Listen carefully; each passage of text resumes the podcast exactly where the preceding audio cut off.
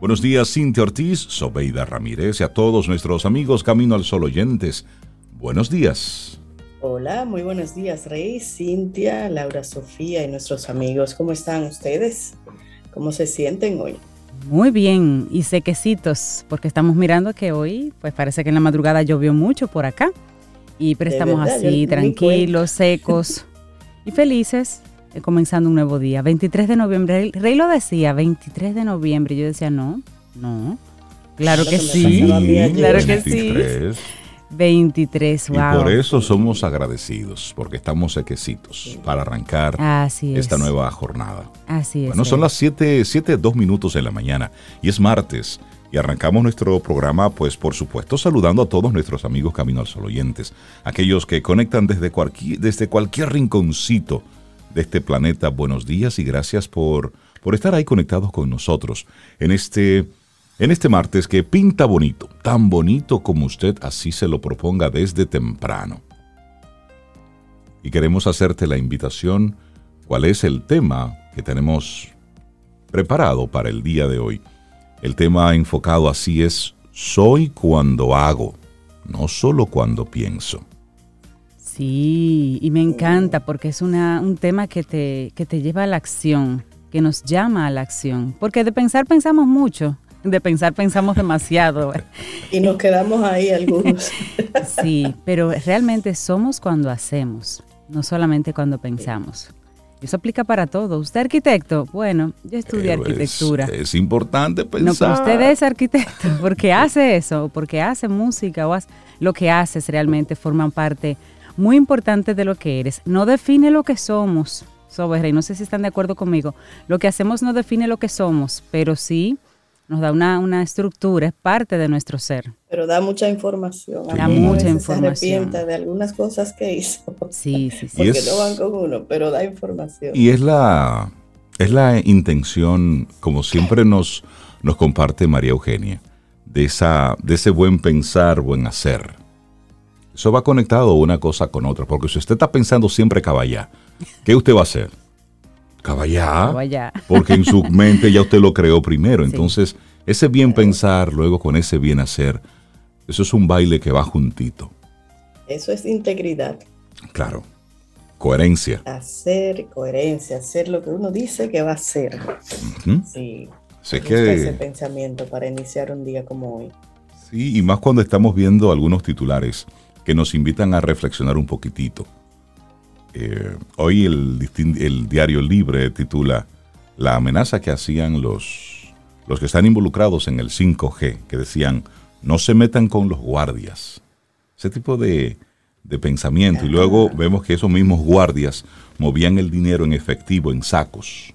Es decir, tú llegar a, un, a una entidad bancaria con 14 millones de pesos en un saco, cuando aquí en el sistema normal si tú haces una transferencia, por ejemplo, por 10 mil dólares, que es el equivalente a menos de medio millón de pesos, bueno, pues automáticamente tú tienes que dar registros de dónde salió ese dinero.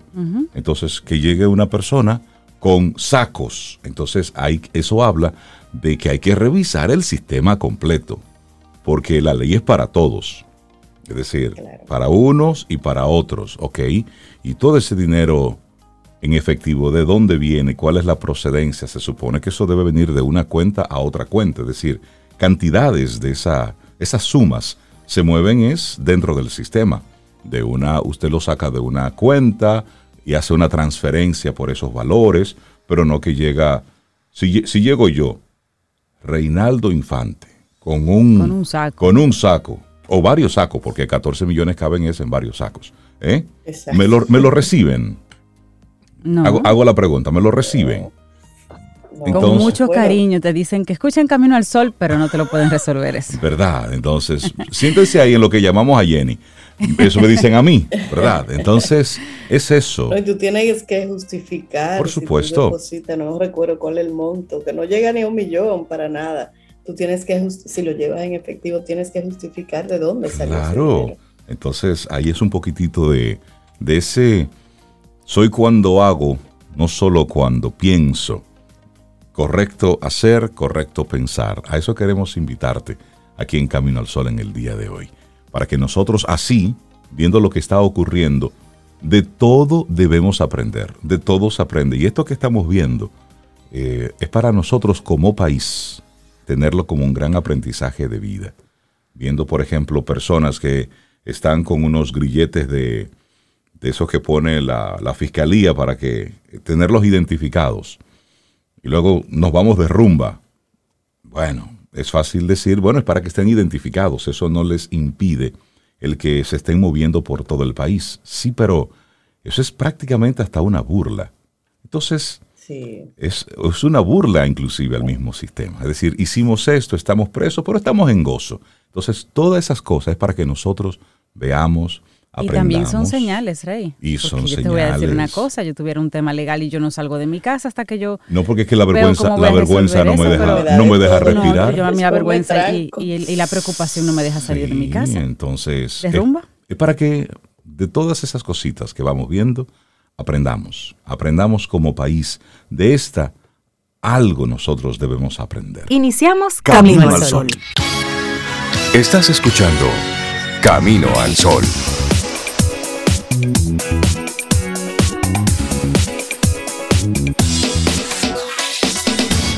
Laboratorio Patria Rivas presenta En Camino al Sol, la reflexión del día.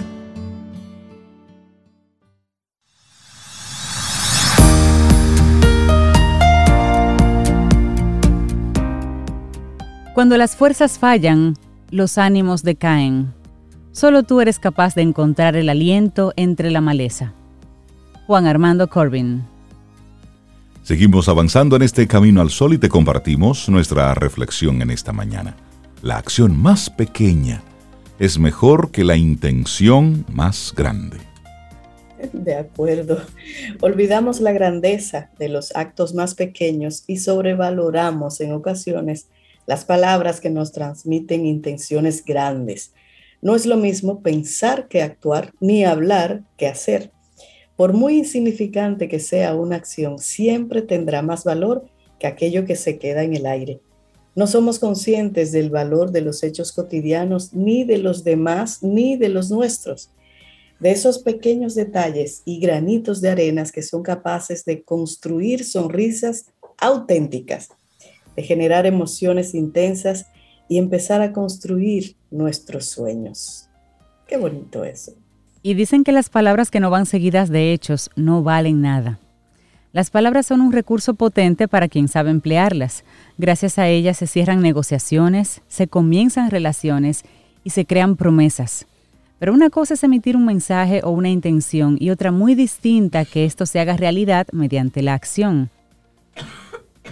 Es así. Hay una frase muy interesante de Hernán Sabio que dice, los grandes corazones se contentan con pequeños detalles. Sí, y crear expectativas a los demás o a nosotros mismos. Esto puede generar frustración, decepción o hasta rabia. Por supuesto que somos libres de decir lo que queramos, pero no olvidemos que por la boca muere el pez. Si no vamos a cumplir aquello que decimos, es mejor el silencio.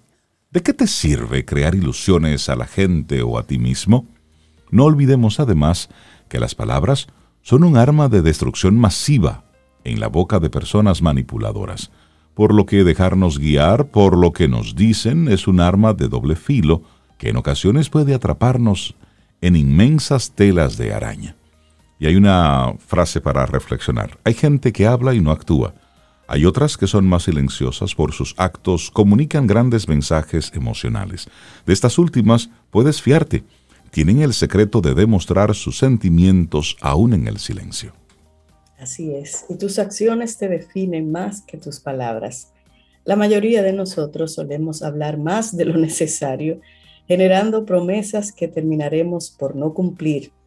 Esto no quiere decir que no haya buenas intenciones detrás de nuestras palabras, pero también es importante barajar el valor que los demás dan a lo que les decimos.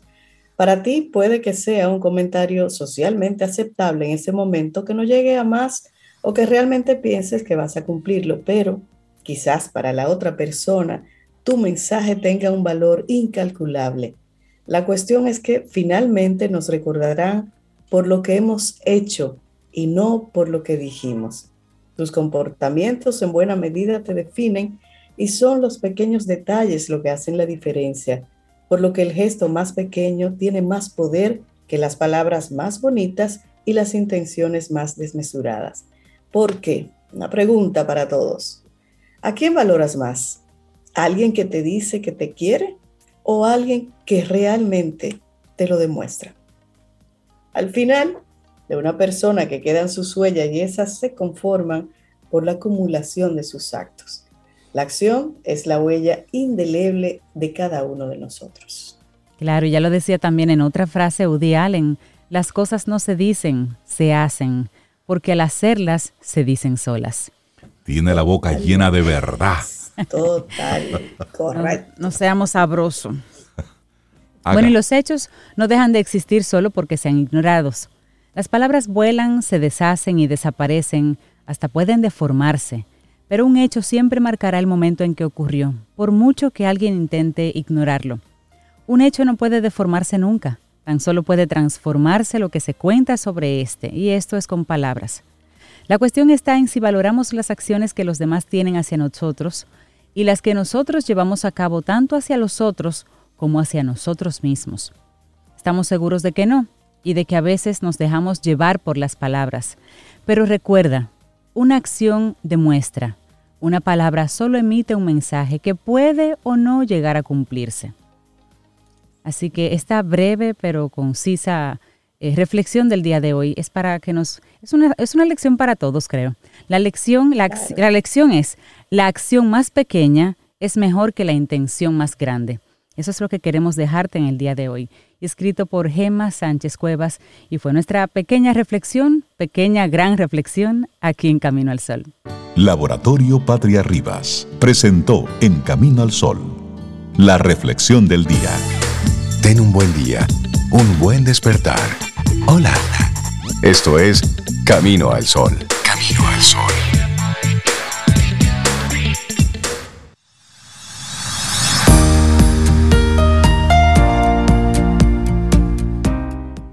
Y decía E. Fromm en una de sus frases que la creatividad requiere tener el valor de desprenderse de las certezas y le damos los buenos días, la bienvenida a nuestro buen amigo Giovanni Montero de ES Perfiles. Es nuestro psicólogo deportivo, porque nosotros aquí en Camino al Sol somos atletas de alto rendimiento. Sí, sí, de alto rendimiento. Buenos días. Que rendimos mucho. Define atleta, define atleta. ah, por eso él hizo ejercicio. Rinde mucho. Yoba, buenos días, ¿cómo estás? Así es, buenos días, buenos días chicos, Rey, Cintia, eh, Sobeida, Laurita, ¿cómo están todos? Estamos muy bien, Giovanni. muy bien. Y interesante el tema que nos vas a compartir hoy, que es el papel de los padres en la práctica deportiva de sus hijos. Sí, realmente los padres son fundamentales para, ese proceso del desarrollo de los muchachos, a los que luego vamos a conocer como alto rendimiento.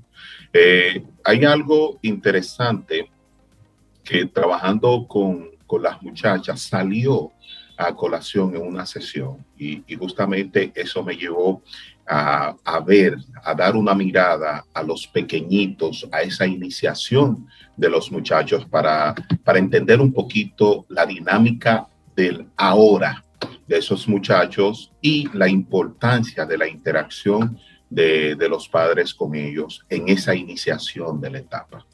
Giovanni, pero cuando tú hablas de las muchachas, aclaremos, por favor.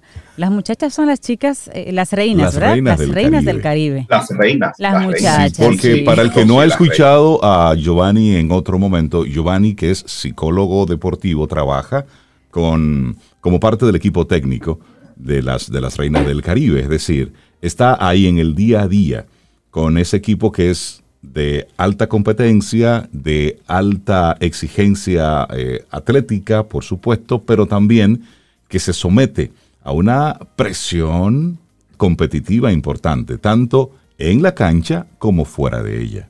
Como fuera de ellas. Así es, así es. Y los padres en, esta situación eh, eh, tuvieron un, papel fundamental, ya sea aquellos padres que acompañaron ya sean aquellos padres que apoyaron, ya sean aquellos padres que no le importaron, ¿verdad? Pero todo tiene sus, sus características y sus elementos, que es lo que, lo que vamos a ver aquí. Eh, a diario me llegan padres que quieren trabajar a sus hijos. Eh, y cuando profundizamos un poquito eh, en estos atletas, nos damos cuenta de que la influencia del desempeño o no de estos muchachos tiene que ver mucho con la actitud del padre y el rol que el padre asume frente a la práctica deportiva de los muchachos. Eh, por eso encontramos, por ejemplo, el, el, padre chofer, que es el que se encarga de llevar y recoger a sus hijos al entrenamiento y a las competiciones. Ya. ya. Yo te dejo ahí y te recojo.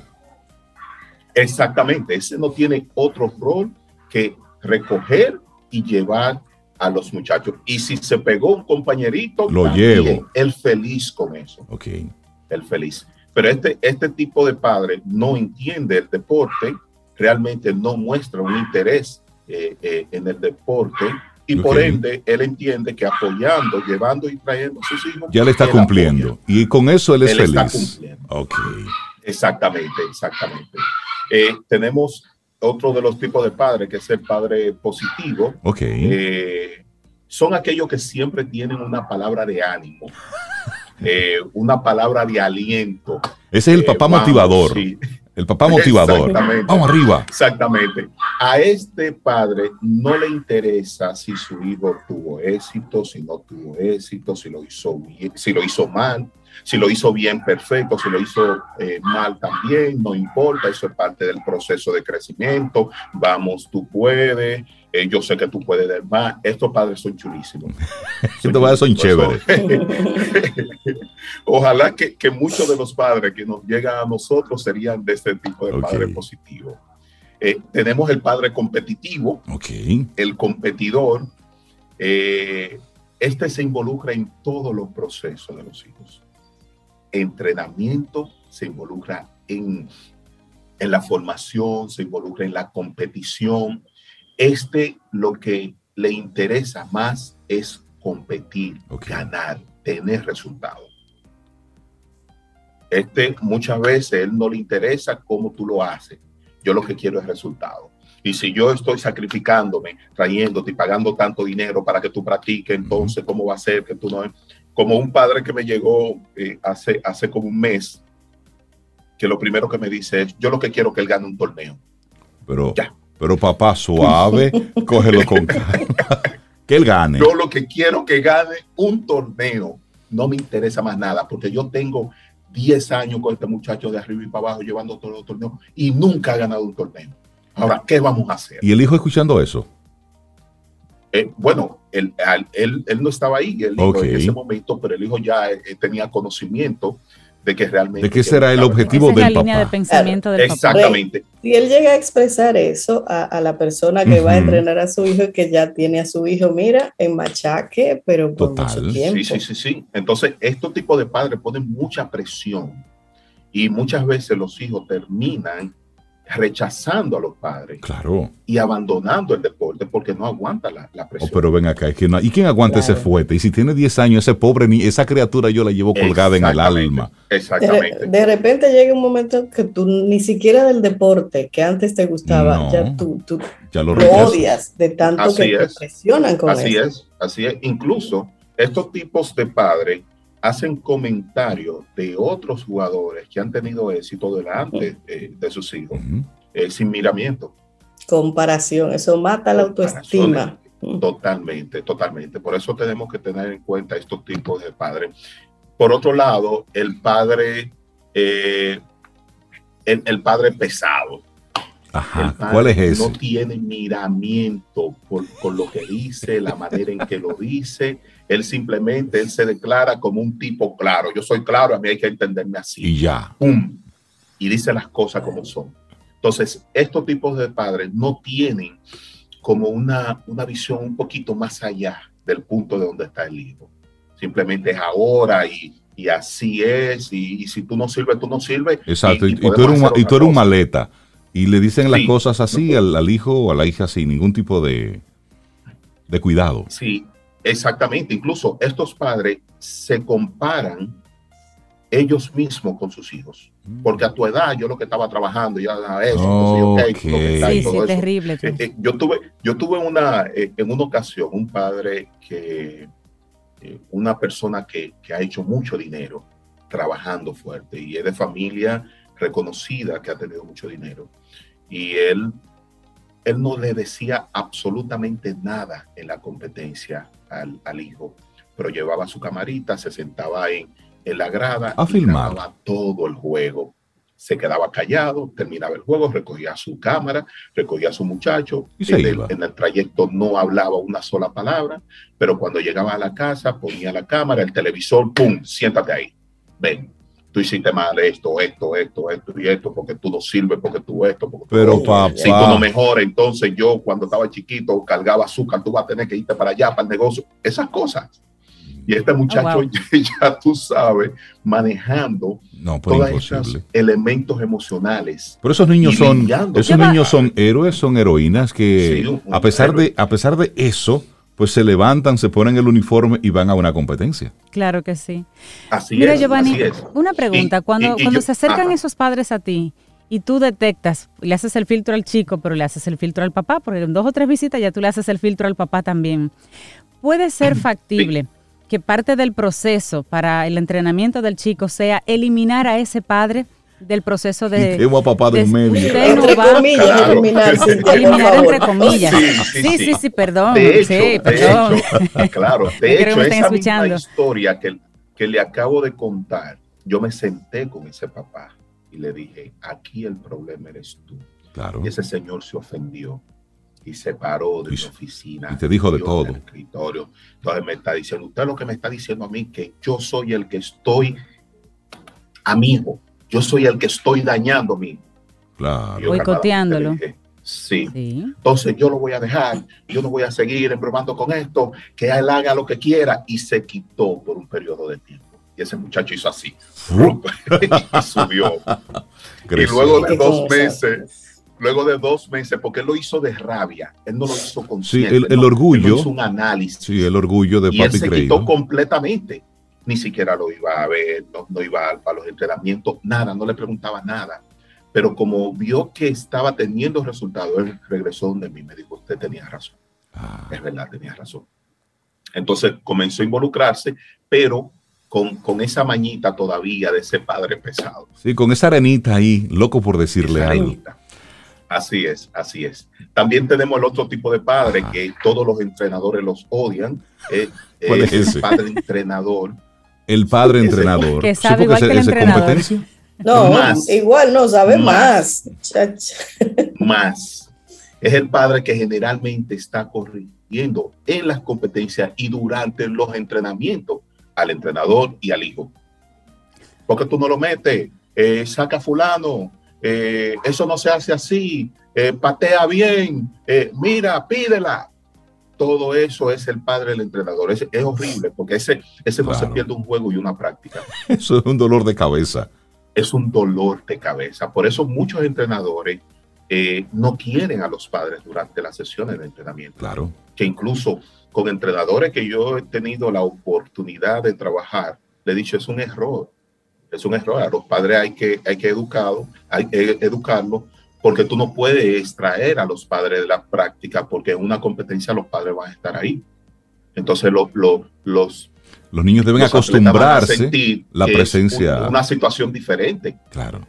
una situación diferente. Entonces tenemos que hacerlo lo más parecido a, a la, a la práctica. Y esto sucedió porque en una práctica de, de- de una de mis hijas del voleibol, yo asistí, el padre no me conoce, el entrenador no me conocía, preguntó qué yo quería, yo simplemente no, vine a ver la práctica y usted tiene una hija así, esa niña Montserrat. Y él le dijo, mira, nosotros no aceptamos porque los niños se ponen nerviosos y todo eso. Y, pero fue ella que me invitó a que yo viniera a ver su práctica. ¿Cómo va a ser? Sí. Entonces ahí fue que comenzamos a hablar y yo le dije, tú estás cometiendo un error, tú tienes que incluir a los padres, pero tienes que educar a los padres de qué se puede y no se puede. Entonces, este es el padre más difícil, el padre, el entrenador. Jova, Sorry. estamos hablando de los padres, pero pareciera que todavía estamos hablando en masculino.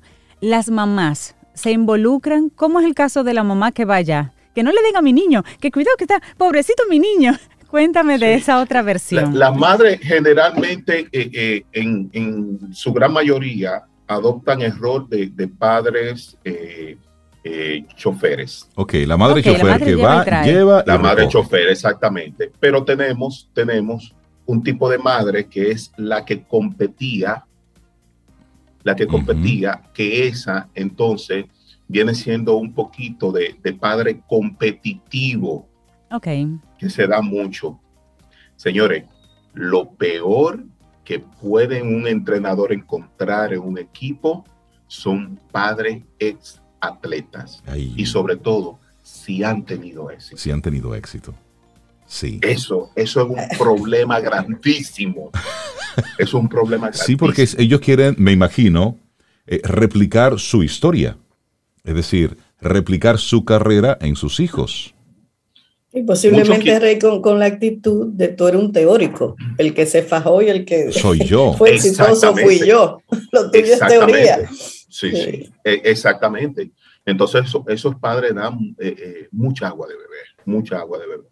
Porque realmente, y, no solamente eh, replicar su historia, también hay muchos que todavía mentalmente no se han retirado y quieren seguir entrenando y compitiendo a través de sus hijos. Ay, qué terrible. Giovanni, y entonces en esos diferentes padres, madres que tú nos has definido, ¿cuál sería tu sugerencia para los padres que nos están escuchando, independientemente del modelo que estén exhibiendo ahora, para sacar lo mejor de sus hijos? Sí. Eh, hay, un elemento, una sugerencia que a los padres tenemos que hacerle, es observar cuál es eh, el rendimiento de, sus hijos dentro y fuera del terreno de juego, de competición. Si ustedes están viendo que eh, estamos trabajando con un niño que es muy dependiente, con poca confianza, baja autoestima, problemas de comportamiento dentro y fuera de la cancha, problemas para controlar sus impulsos, problemas de concentración. Como padres, si estamos involucrados, tenemos entonces que hacer un análisis de qué nosotros estamos aportando qué estamos aportando a nuestros hijos para que, para que, eh, eh, que, que, es parte de eso, de esos elementos negativos. Entonces, discriminar e identificar bien qué estoy haciendo en este proceso, porque muchas veces creemos que comprándole todo a nuestros hijos, apoyándolo en todo, nosotros estamos haciendo bien también aquel, ese padre tóxico, ese padre permisivo, que si el niño dice yo quiero una pelota, le compra dos, yo, yo necesito un guante, le compra tres. Entonces tampoco ese eh, eh, es un modelo, un rol positivo para el desarrollo de los muchachos. Es no, no enfocarnos en, en los resultados finales, más bien en el proceso de desarrollo. Al fin y al cabo, el el deporte es una oportunidad y es parte del desarrollo eh, psicoemocional del individuo. Entonces, si nosotros eh, le ponemos presión, le ponemos elementos negativos, entonces el desarrollo psicosocial eh, de, los niños también va a ser negativo. Entonces, enfocando en eso, es sentarnos. si, si los dos padres están involucrados, entonces sentarse, conversar, qué tipo de padre tú crees que yo soy, que yo estoy haciendo. Entonces, de manera consciente, modificar algunos comportamientos y verán que vamos a tener mejores resultados. Al final, no todos los niños que entrenan un deporte, al final se van a dedicar a eso, se van a convertir en atletas de alto rendimiento. Entonces, tenemos que procurar de que esa etapa que ellos están viviendo sea una etapa emocionalmente sana. Y creo que ahí has dado eh, justo en el punto más neurálgico de todo esto. No necesariamente todo chico, toda chica que está practicando un deporte se va a dedicar de forma profesional a esto. Forma parte del crecimiento, del desarrollo, del aprendizaje, del momentum que le toca vivir. Pero cuando nosotros convertimos eso que el niño inicia por deseo, por gusto, y aplica igual para la música, porque Por ejemplo, es, las artes. Exacto, todo aquello que requiera una disciplina, una constancia en base a un talento, y el padre o la madre ve que aquí hay talento y podemos entonces apoyarlo, incentivarlo, no necesariamente las cosas van a ocurrir como papá y mamá están diseñando ese futuro eh, de los hijos en el escenario o, colgándose una medalla de oro en unos Juegos Olímpicos. No necesariamente, pasa, pero no necesariamente. Entonces, esa, esa pastillita de Ubicatex a los padres, que es tan importante, así como tú lo has relatado de una forma, de una forma muy llana, si hay un papá que en este momento te está escuchando y dice, yo necesito tener una conversación, ¿tú entiendes que un psicólogo convencional puede manejar un caso así o necesariamente debe ir, en el caso tuyo, a un psicólogo deportivo para que pueda darle más luces sobre el tema? Sí. Para asunto deportivo tenemos que, ubicarnos en la especialidad y realmente, perdón, un psicólogo deportivo para, para, manejar ciertos elementos dentro y fuera del terreno de, juego y competencia, necesariamente tiene que ser esa parte psicólogo deportivo. Eh, se pueden poner en contacto con nosotros al 809-750-0716, a través del Instagram también, algún mensaje DM a ES Perfiles. Ahí podemos, le vamos a responder lo antes posible. Eh, una, una sugerencia de una película que me gustaría que todos vean es King's Richard. King's Richard. Excelente película. Aquellos que tienen el Fire TV ya está colocada en el Fire TV, que es la historia de las hermanas Williams. Ok. Eh, excelente, que va mucho de la mano al tema que tratamos. porque ese es un, eso es un caso de estudio importante este papá, Exactamente. entrenador de, dos, de dos mujeres que, que, han competido por años en la liga profesional y se han enfrentado una y otra vez, una y otra vez. Ese es un, eso, es, eso es algo digno de estudio. Giovanni Montero, psicólogo deportivo de ES Perfiles, gracias por compartirnos hoy el papel de los padres en la práctica deportiva de sus hijos. Muchísimas gracias. Recuerdo, recuerdo cuando Don Rey me hablaba de las técnicas cuando yo jugaba plaquita o cuando yo jugaba vitilla, lo que él me decía que tenía que hacer. Yoba, que tenía que hacer excelente día. Un abrazo, mm. disfruta tu café en compañía de Camino al Sol.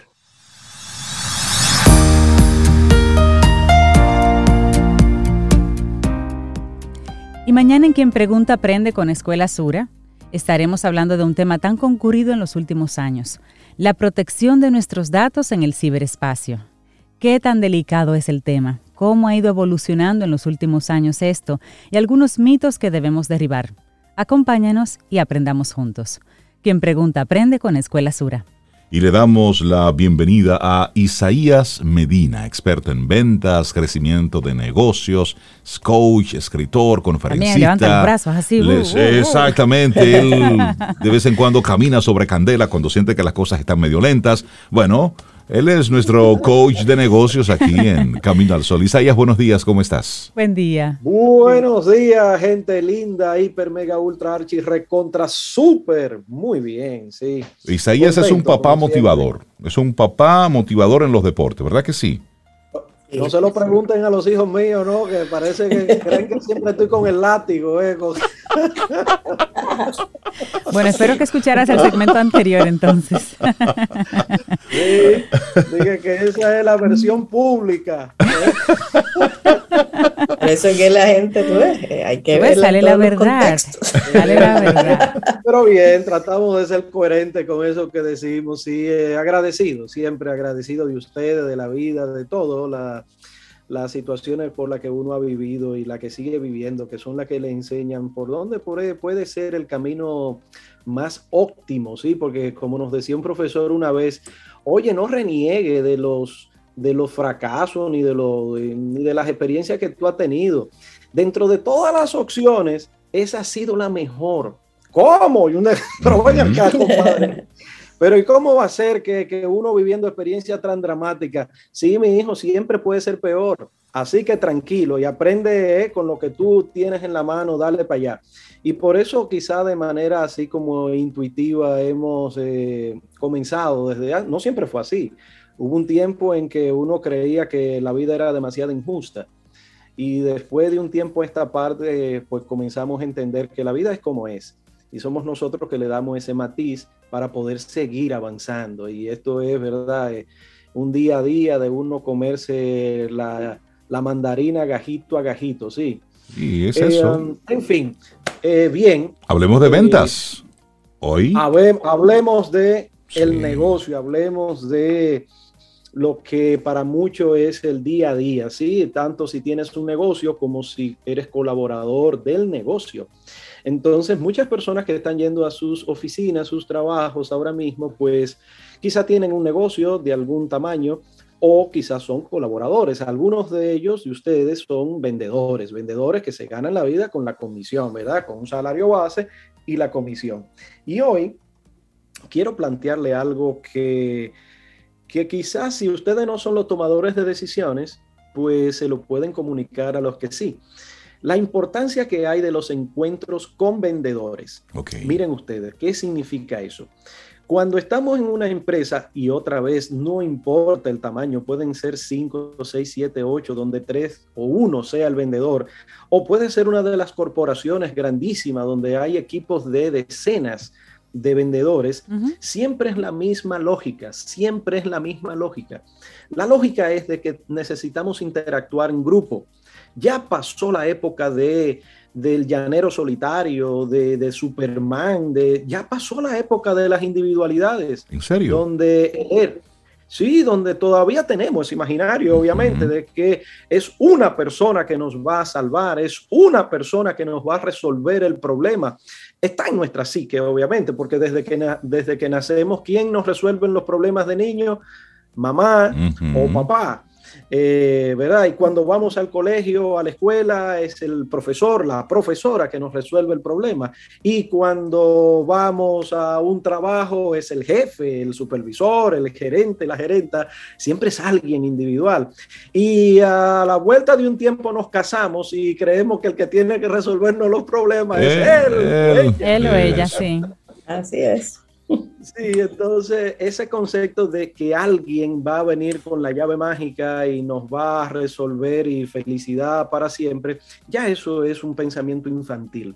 Ya desde hace ya unos cuantos años se, viene planteando el poder del grupo, el poder de hacer una sinergia con lo que tengo al lado, ¿verdad? Porque no somos eh, las Coca-Cola del desierto, ¿verdad? Entonces nosotros necesitamos entender de que hay otras marcas, ¿verdad? De que hay un universo de personalidades y que cada quien tiene un poquito que aportarme. Y ese es el reto en general. Y, digo ventas hoy día y hablamos de negocio casi siempre. Eh, pero como digo eso, digo en cualquier otro ámbito es la sinergia, las fuerzas complementarias que me ayudan a entender y a ser más íntegro, más completo. En las ventas es exactamente igual, en los negocios es exactamente igual. Hay vendedores que tienen habilidades que el otro no tiene. Entonces, si eres supervisor, gerente o VP, dependiendo del cargo que tengas, pero tienes que ver con ventas, hay que estar clarísimo de que hay al menos cinco momentos en el año donde necesitamos interactuar de diferentes maneras y hay, esos son varios niveles. Por ejemplo, el primer nivel es el nivel diario, donde necesitamos, si es que está la oportunidad, porque hay equipos de ventas muy dispersos, pero hoy por hoy la tecnología es maravillosa. Miren lo que estamos haciendo ahora mismo por, por esta tecnología, donde no estamos físicamente, pero ya estamos conectados. Entonces el equipo de venta también es la famosa reunión de 7 a 10 minutos. Diario. La gente va a decir, pero estamos locos, volvimos otra vez a la reunionitis, eso yo sí se dice así, eh, y, y, como que están muy reacios a hablar continuamente, pues ellos saben lo que tienen que hacer, nunca es suficiente, es como el, el lema que tenemos en las ventas, nunca es suficiente decir los objetivos, siempre hay que hablarlo, siempre hay que ayudar, colaborar, abrir las puertas para que la gente se sienta como eh, interesada en que hay alguien que lo esté escuchando, lo va a escuchar. Esas reuniones de 10 minutos no es para hablar de los problemas de un cliente en particular, es para hacer una sinergia grupal. Así como hay grupos, por ejemplo, que se reúnen y hacen una oración grupal de cinco minutos y arrancan el día. Bueno, aquí en ventas, que también si quieren lo pueden hacer, esa pequeña reunión íntima donde le entregamos el día a la deidad y comenzamos a trabajar desde ese lugar que es muy lindo, pero aquí estamos hablando de, de una programación pura y dura que en este caso no es algo, digamos, muy profundo, sino algo de, ok, elementos puntuales que podemos hablar. Y no es, aunque el grupo sea de 100 gente, con 7, 10 minutos es suficiente. Luego está la reunión semanal. Pero Isaías, antes de, antes de pasar a, esa reunión semanal, en ese encuentro como tal, imagínate 100 vendedores, como tú dices, y aún así 7 minutos es, es suficiente. ¿Quién habla en esa reunión? ¿Y qué se dice en esa reunión? Porque entonces dices que no vamos a tratar nada relacionado con un cliente en particular. ¿Qué dejamos en esos siete minutos? Esa reunión, digamos que el supervisor abre las puertas y obviamente hay dos o tres personas que son los que saben o que están encargados de administrar, identificar, vamos a decir, gerencia o supervisión, pero no se trata de que el supervisor o gerente, eh, eh, ¿cómo se llama?, eh, hable continuamente. No, lo que hablamos ahí es, ok, señores, miren, miren los objetivos. Por ejemplo, hay negocios donde los objetivos son diarios donde hay objetivos de llamadas diarias, de cierre de negocios diarios. Eh, y, ok, miren, señores, cómo nos fue ayer en sentido general. Eso es una información importante. Señores, miren, ayer cerramos un negocio de tantos miles, millones de dólares, de pesos, ta, ta, ta, ta. Obviamente, si se puede compartir la información. Son como informaciones y tips que le dan el sentido de que estoy informado, me siento que me toman en consideración y la idea también es informar cosas puntuales que hacen la diferencia de que el día arranque en comunión grupal. Listo. Esa es la idea. Y, y, eso lo puede hacer cualquiera, no necesariamente el supervisor o gerente, el que tenga la información. Dicho eso, entonces pasamos a la reunión semanal. Y en la reunión semanal, normalmente es una reunión que no es de 6-7 minutos, sino de una hora una hora aproximadamente, otra vez para informar una especie como de ni siquiera retroalimentación, porque ya no hablamos de retroalimentación, eso pasó a la historia, ya está, eso está allá atrás en el hombre del, del de altar, parece. La retroalimentación, porque estamos hablando de algo que vino en el pasado y entendemos que hoy día mirando por el, el retrovisor podemos nosotros mejorar. ¡Nay! ¡Caput! ¡No! no, ya eso pasó. Sí. Mira, estamos, estamos conversando con nuestro buen amigo Isaías Medina. Hoy esa importancia de los encuentros con los vendedores, su importancia. Hacemos una breve pausa, retornamos en, bueno, pues en unos breves minutos para seguir esta conversación tan interesante con Isaías Medina. Contigo siempre, camino al sol.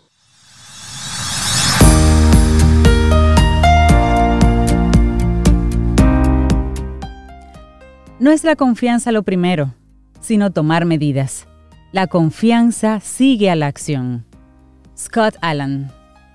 Y nosotros seguimos aquí, Camino al Sol, conversando con Isaías Medina, los encuentros con vendedores, su importancia. Entonces, Isaías, tú nos decías en el segmento anterior la importancia de tener esa conversación de siete minutos, es decir, algo rápido para ponernos en, contacto con ese, con ese vendedor, cómo le fue ayer, cuáles son las, las proyecciones de hoy. ¿Cuál es tu sugerencia para, para esta breve reunión?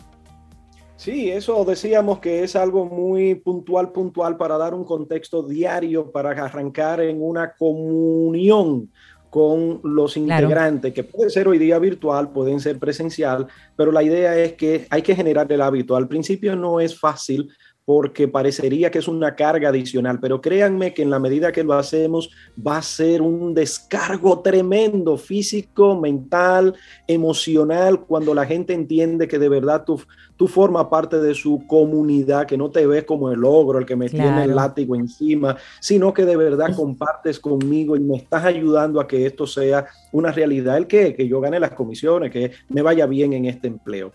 Ese es un tipo de encuentro. Y el otro decíamos que era el semanal, el semanal. donde ya es un poco más amplio, 45 minutos, una hora, como una locura, una hora y diez porque la idea tampoco es durar un gran tiempo. Y decíamos que no es una retroalimentación, no, no, no, no, no. Esto debe ser una proyección hacia lo que nosotros estamos buscando. Ya lo que pasó, pasó.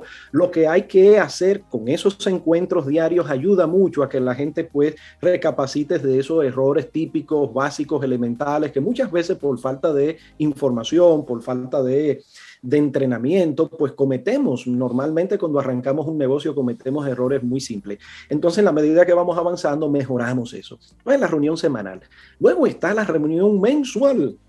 Es otro tipo de encuentro diferente. Ya este no es de una hora, mucho menos de 10 minutos, sino de dos horas, donde el agregado ahí es que esa reunión que yo hago semanal la convierto en la mensual, porque no es otra diferente, es la misma reunión, pero en vez de hacerla de una hora, le agrego unos 40 minutos para un tema especial donde puedo traer un invitado donde puedo traer una persona que colabore con el equipo, con una información eh, general.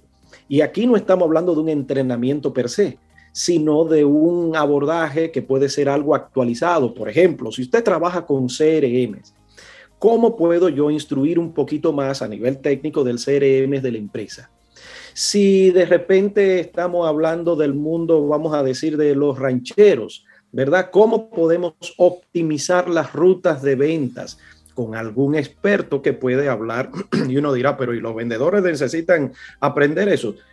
Eventualmente sí, eh, pero estoy poniendo ejemplos muy genéricos. Aquí se ajusta ese encuentro al tipo de negocio que tengamos. Luego está, número cuatro, el encuentro trimestral. Epa, pero ven acá, sí, claro, trimestral. Idealmente con los vendedores, ahí aprovechamos y hacemos un mediodía para uno entonces pasar balance de los objetivos, qué ha podido, qué podemos mejorar, cómo podemos ver el próximo trimestre. Y la clave aquí, señores, es de que cada 90 días se acabó el año. En la mente del vendedor y del gerente y del, del supervisor. El año dura 90 días, no más qué objetivos tenemos en estos 90 días y luego nos juntamos, que puede ser un, mediodía fuera de la ciudad o dentro de la empresa, pero hablando del negocio y ahí otra vez también tenemos ese añadido de comentario de algún experto externo que pueda ayudarnos a entender uno que otro tema. Y finalmente, el super mega ultra archi encuentro es el encuentro anual donde puede ser tipo conferencia, puede ser tipo retiro, donde dependiendo de el dinerillo que haya disponible para esos encuentros, ¿verdad? Pues entonces así será de glamuroso pero puede ser algo simple, no tenemos que irnos 50 eh, personas a un hotel, no, si somos 10 personas, eh, lo podemos hacer en la casa del dueño de la compañía o del gerente o qué sé yo. Eh, idealmente sí fuera de el ambiente de trabajo. Y ahí sí ya es algo un poco más elaborado donde ya comenzamos a dar esos premios, que por cierto los premios no tienen que ser al final de año, pueden ser trimestrales y dependiendo de qué tanto quieras empujar la venta, pues así te creas paquetes que son desde viajes al exterior, ¿verdad? Cruceros y qué sé yo, muchísimas cosas que nos podemos inventar como motivadores en esos encuentros.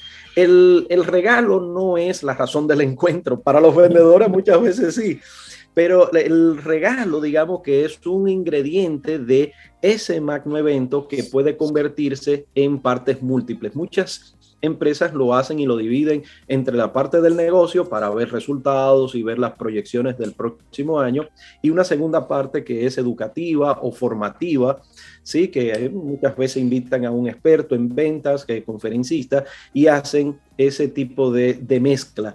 Pero eh, hay algo mucho mejor que esas cosas que, que parecen que son las necesarias, obligatorias, obligatorias, es cuando nosotros hacemos una sinergia y no dividimos una cosa de otra, sino que todo forma parte de lo mismo. Y después podemos hablar cómo se puede eh, elaborar un evento que de verdad tenga un impacto en la emoción del vendedor, porque aquí no es un evento para decirme lo que hice mal o cómo llegamos y para comer y beber, y para saber y escuchar al gerente lo que dice él que yo tengo que vender el próximo año. No, no, no. Aquí lo que estamos buscando es crear unas bases que de verdad genere un, un tipo de emoción en la persona que diga, caray, formo parte de una gran comunidad y más allá del premio, de la comisión, del dinero que me gano aquí, de verdad siento que voy a más, de que hay algo que me supera a mí. Hay una colectividad por la cual yo estoy abocado. Este grupo que veo es parte de mi familia. Sí, yo sé que todos venden el concepto de familia, pero no todos lo logran cohesionar en los integrantes. Y estos eventos desde ese anual, desde el trimestral, mensual, semanal y diario, los que buscan esos encuentros es darle a la diana, al corazón, más que a la mente, de el vendedor.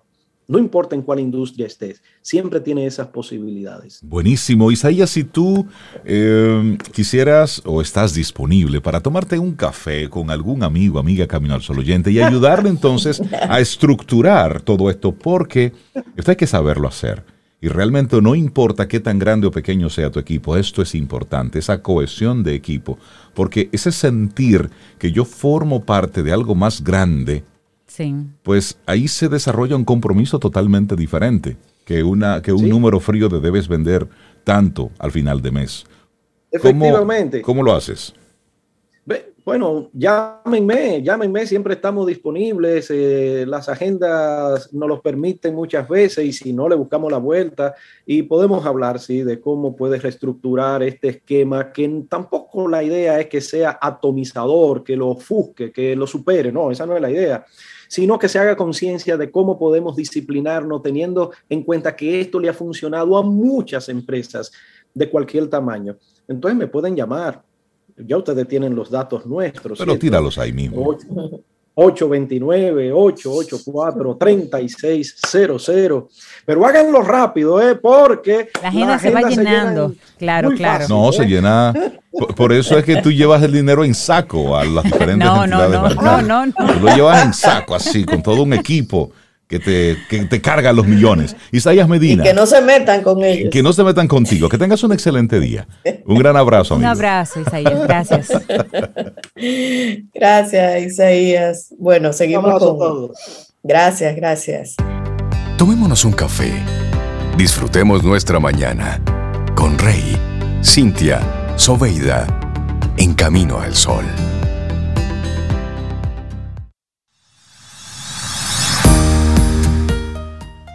El riesgo de una mala decisión es preferible al terror de la indecisión. Una frase de Maimónides. Y, ha ocurrido algo interesante en esto del mundo del entretenimiento, pero que es bueno destacar. Y es que Spotify eliminó el botón de reproducción aleatoria a petición de Adele. Y usted dirá, ¿pero qué tiene eso de importante? Bueno, tiene una importancia eh, primero es, es, Adele, vamos a poner orden aquí, es Adele. Pero luego, el por qué ella está pidiendo eso llama un poquitito la atención porque nos vuelve un pasito atrás a la forma de nosotros disfrutar un disco completo. Ustedes saben que antes usted compraba el CD y usted lo escuchaba enterito, desde la canción 1 hasta los eh, tracks escondidos. Bueno, y luego con esto de la música por streaming, pues tú de una producción, tú a lo mejor solamente escuchas la que se pegó o la que se dio a conocer, no el disco completo. Entonces, ella le pidió a Spotify que eliminara la función de reproducción aleatoria de los álbumes, del álbum de ella, para que las canciones se reproduzcan en el orden en que fueron puestas en los discos. Y ella dice, no creamos álbumes con tanto cuidado y pensando en el orden de nuestra lista de canciones sin ningún motivo. Nuestro arte cuenta una historia y nuestras historias deben ser escuchadas como pretendemos. Y luego le puso gracias Spotify por escuchar.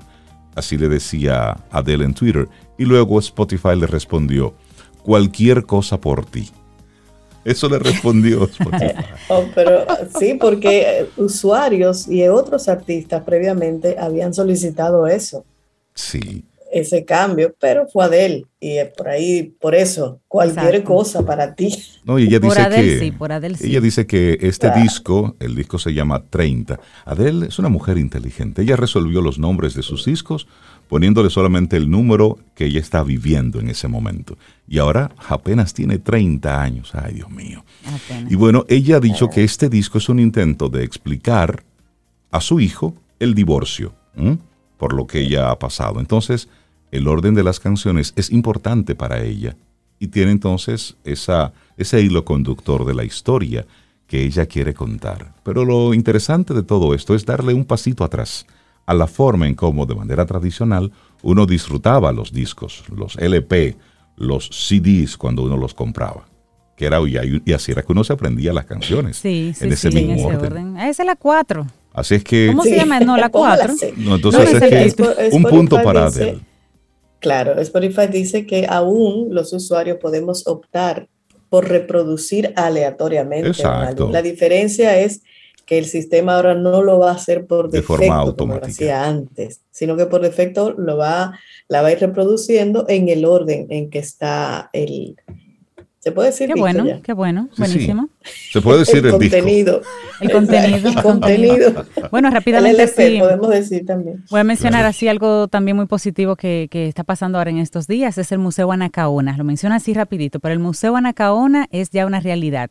Es un recorrido por la cultura taína. Se ocupará de facilitar colaboraciones con escuelas, universidades, instituciones, asociaciones, ministerios. La idea es difundir la cultura dominicana en todo el país y permitir a todos poder visitar esa hermosa colección de arte taíno. Una colección, señores, de 1.800 piezas. 1.800 piezas en exhibición. Esta, este museo está en el corazón de Valladolid. Es el primer y único museo taíno de la zona este, un homenaje a la última reina del Caribe, y, también, por eso fue bautizado así, Museo Anacaona. Mencionar así rápidamente también que las piezas en exposición son la colección más completa de la isla, contienen todo tipo de arte taíno. Daniel Catzialanza quiso realizar este proyecto, este señor, debido a su gran pasión por este arte y la historia de la reina Nacaona. Este museo es de origen privado, pero pretende realizar varias colaboraciones con otros museos para estimular la cultura. Así que Museo Anacaona ya abierto y disponible en Valladolid. Eso es bueno. Eso es una buena noticia. Y otra, una invitación bien interesante de la Dirección General de Bellas Artes a través de la Dirección de Educación e Información Artística Especializada y el Conservatorio Nacional de Música. Hoy 22, hoy es 22, ¿verdad? hoy es 23. Y 23. Ya, ah, bueno, pues pasó. ayer entonces. ¿Qué, qué, ocurrió ayer? Pero cuéntanos. No, es que tengo, tú sabes, un delay. Era un concierto bellísimo en el lobby del Conservatorio Nacional de Música a propósito de del Día Internacional del Músico. Del músico. Era ayer, a las 6 de la tarde. Caramba. No lo perdimos. Ya, pero no importa. Sí, no, pero ya tendremos más informaciones del conservatorio. Gracias, Jacqueline Huguet, que es la directora. Manténme al tanto siempre. Claro que sí. Este es tu gran día. Camino al sol.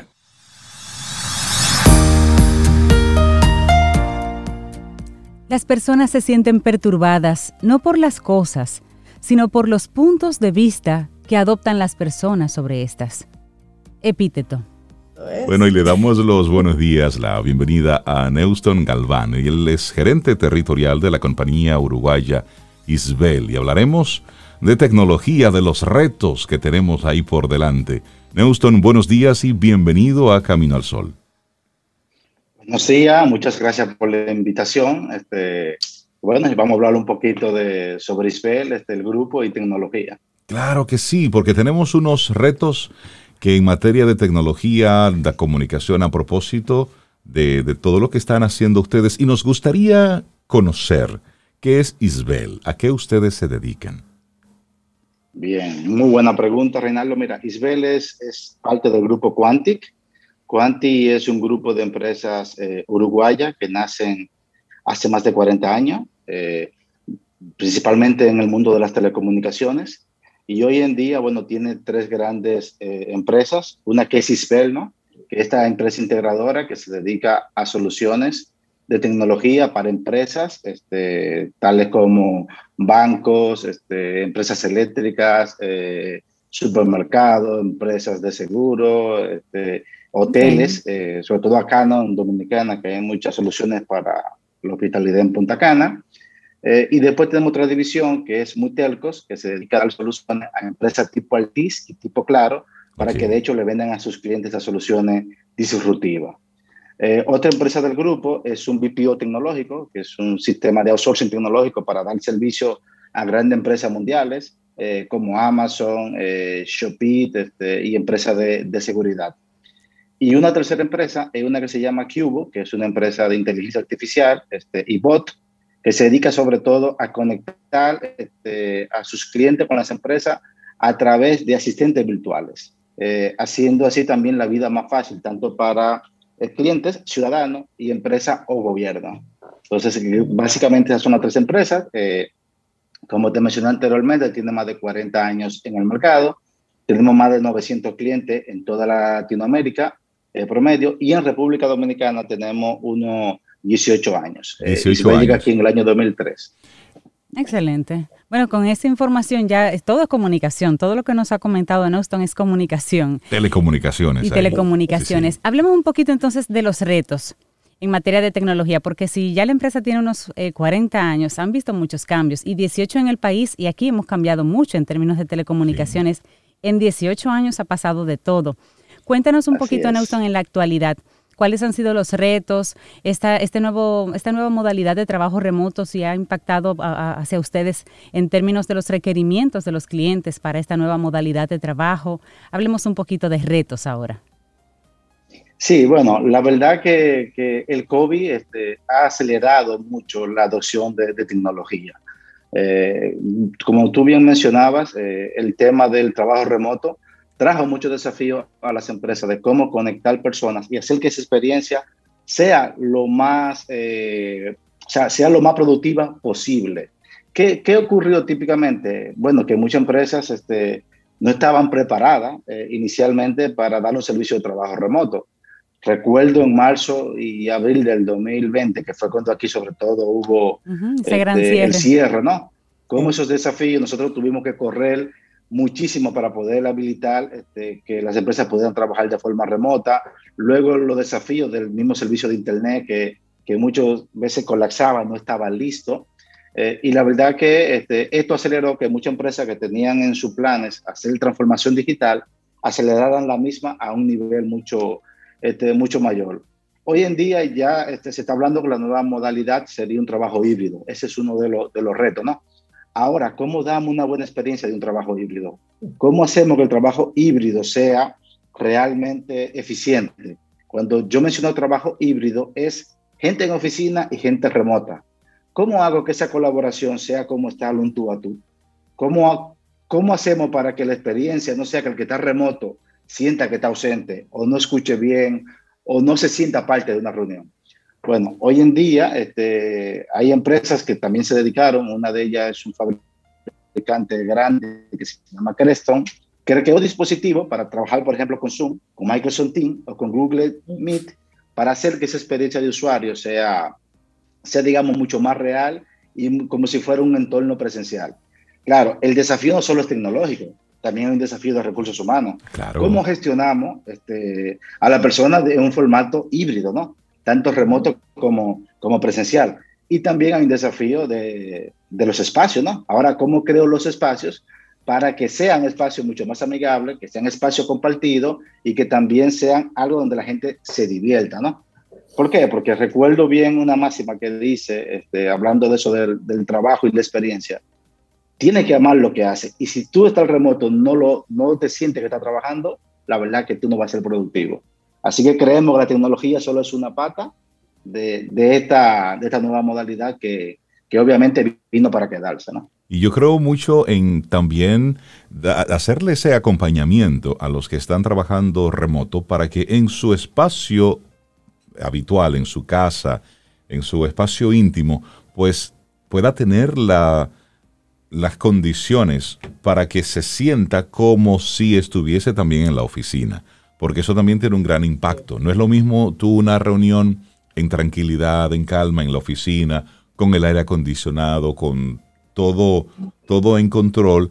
Muy diferente a tú tener una reunión con un abanico, un perro ladrando, un vecino llamándote por otro lado. Es decir, hay... la guaguita anunciadora. Y la guaguita... Sí, tengo una reunión y que por ahí suena de colmado. o sea, da un poquito de apuro. Protagonistas. Exactamente. Es decir, y cómo tú gestionar ese, e, ese caos que, que, se puede generar y la tensión que genera en un momento esa, algo así. Así es. Nelson, comentemos un poquito acerca de Isbel en la República Dominicana. Tenemos entendido que hay cambios, que ustedes están trayendo cambios también dentro de la compañía. Eh, este servicio, ¿es, ¿sirve a personas físicas o es un servicio destinado a empresas? Básicamente nosotros trabajamos con empresas. Este, nosotros hablar lo que le intentamos hacer la vida más fácil, tanto a los clientes de la empresa como a las empresas en sí mismo, eh, a través del uso de las tecnologías. Eh, típicamente nuestros, eh, nuestros servicios van orientados, como dije, principalmente a solucionar este problema. Te pongo un caso este, particular, quizá en el, en, el, en el mundo de la hospitalidad, ¿no? Este, que son los hoteles. Los hoteles, sí. Los hoteles, la verdad, que fue la industria, una de las industrias más golpeadas por, por la pandemia, ¿no? Eh, nosotros principalmente, que somos un país eh, que dependemos mucho del, del turismo. Hoteles y restaurantes. Se vio, ese, se vio ese impacto. Ahora, en los hoteles hoy en día hay dos dos valoraciones que están afectando mucho una experiencia del hotel. Una es la atención junto con la calidad, la calidad de la propiedad, la calidad de la comida y ese tipo de cosas. Y otra que se volvió muy importante es el Internet. Entonces, ¿cómo hacemos para que un usuario no se te queje de Internet y que en TriAdvisor no te bajen los puntos de tu propiedad por una mala experiencia en Internet? Entonces, es ahí donde sí entramos nosotros este, a dar servicio de hiperconectividad haciendo que la experiencia de usuario esté en su habitación, esté en un pasillo, esté en el restaurante, esté en la playa o esté en la piscina, sea la misma. O sea, que si un cliente necesita postear un Instagram, hacer una reunión o hacer lo que sea, que esa experiencia sea buena para él. Entonces, ahí donde Isabel entra con soluciones este, típicamente eh, que no solamente el Wi-Fi, sino que detrás del Wi-Fi hay una serie de, de, soluciones detrás que hacen que esa experiencia de usuario sea buena. Ese es un ejemplo de, la, de las soluciones que, que ofertamos. Otro es el ejemplo de, los chatbots, ¿no? Este, tú te imaginas, tú en tu casa te vas a acostar, se te olvidó pagar la energía eléctrica y, y, tú simplemente saber que por WhatsApp en 30 segundos lo puedes hacer, es una facilidad para todo. También damos ese servicio. Por ejemplo, las tres empresas distribuidoras de electricidad, EDESUR, de Norte y de Este, y también CEPEN, que es la de la de Punta Cana, Macao, tienen ese servicio eh, en la que tú puedes gestionar tu pago, puedes saber si tiene una avería, puedes consultar un balance o, puedes hablar con un representante con, con, WhatsApp. Y más hoy sabiendo en día que la gente prefiere mucho ese canal de, este, de comunicación. Ese tipo de soluciones, este, nosotros la, la, tenemos en nuestro portafolio y son parte de las soluciones que, eh, que le traemos a nuestros clientes, como dije, para hacer que la vida tanto de sus clientes como de ellos sea mucho, mucho más fácil. ¿no? Bueno, nos encantan esas, esas ideas así de soluciones, porque lo que, lo que ustedes hacen como empresa realmente aporta a lo que estamos necesitando como país en estos tiempos de pandemia, eh, de manera natural, pero en estos tiempos de pandemia un poquito más. Así que, Neuston, el ¿Cómo pueden comunicarse con ustedes personas? nosotros tenemos dentro de nuestros amigos Camino al oyentes muchos emprendedores, personas con empresas más pequeñas, pero que sí necesitan esos niveles de conectividad eh, y de estar ahí para sus clientes. ¿Cómo pueden conectar con ustedes aquí en la República Dominicana y conocer un poquito más de sus soluciones? Bien, bueno, a través de nuestra página web isbel.com, este, ahí están los datos de, la empresa en República Dominicana. Eh, mi número lo puedo dar sin problema, Por favor. que es el 829 828 6699. Estoy casi siempre disponible, salvo de 12 de la noche a 6 de la mañana. Por favor. Este, estoy siempre disponible, bueno, y, a través de ahí nos pueden contactar este, en, nuestras redes sociales también. Este, Isbel está en, aparecemos como Isbel, este, tanto en LinkedIn como en Twitter, como en Instagram, este, como Facebook o también a través del grupo Quantit, que es el grupo ya que tiene todas las soluciones de, para el mercado, tanto aquí como en Latinoamérica. Este, Isbel se está convirtiendo en un referente tecnológico en, en, Latinoamérica, precisamente porque estamos de la mano llevando esas soluciones disruptivas hacia nuestros clientes. Y ustedes, Neuston, en esa conversación con ese cliente, pues pueden llevarlo de la mano para brindarle la, la opción que mejor se acomoda a su tipo de negocio, a su modelo de negocio, ¿correcto? Es correcto, es correcto. Ayudamos a la empresa que quieran hacer ese camino, eh, sobre todo en transformación digital. Bueno, y también estamos colaborando mucho con los gobiernos para, para estos temas. Te comento un caso breve. En Uruguay, por ejemplo, toda la agenda de la vacunación se hizo a través de WhatsApp, este, lo cual fue un proceso muy ordenado. Eh, todo el mundo, o sea, tú por WhatsApp te, te agendaba, te daba tu, tu código este, y, tu, y tu cita, después que te daba la vacuna, tu código también era digital desde el inicio. Este, todo eso nosotros se lo habilitamos al gobierno este, de Uruguay. Lo ofrecimos para otros gobiernos, pero no tuvimos, digamos, este, ese momento para poderlo hacer. Uno fue Ecuador, otro fue aquí mismo República Dominicana, pero, pero bueno, te pongo ese ejemplo que también a veces este, nuestro objetivo también es que la sociedad eh, sea mejor. Si tenemos una tecnología que pueda ayudar, bueno, este, pues la disponemos para, para ello. Claro, y, una, y una tecnología siempre, eh, una tecnología bien gestionada, bien manejada, pues ahorra muchos procesos y sale mucho más económico que la forma análoga. Neuston Galván, gerente territorial de la compañía uruguaya Isbel, vamos a recordar la forma de contacto con ustedes, por favor. Perfecto. Bueno, a través de nuestra página, isbel.com, a través de, mi número telefónico, 829-828-6699, y a través también de mi correo electrónico, neuston.galván.isbel.com. Excelente. Neuston, muchísimas gracias. Que tengas un excelente día y gracias por acompañarnos. Y gracias por la oportunidad de, poder compartir con ustedes esta experiencia del grupo Quantic a través de Isabel Dominicana. Buenísimo. Un placer. Hacemos una breve pausa y retornamos en breve. Esto es Camino al Sol.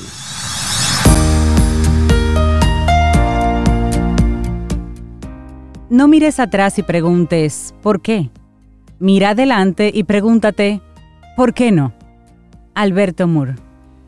Y así con ese pensamiento y esa intención llegamos al final de nuestro programa Camino al Sol por este martes, mañana miércoles. Si el universo sigue conspirando, si usted quiere y nosotros estamos aquí, tendremos un nuevo Camino al Sol. Y esperamos que hayas disfrutado del contenido del día de hoy. Recuerda nuestras vías para mantenernos en contacto. Hola arroba caminoalsol.do. Visita nuestra web y amplía más de nuestro contenido. Caminoalsol.do. Hasta una próxima edición. Y pásala bien.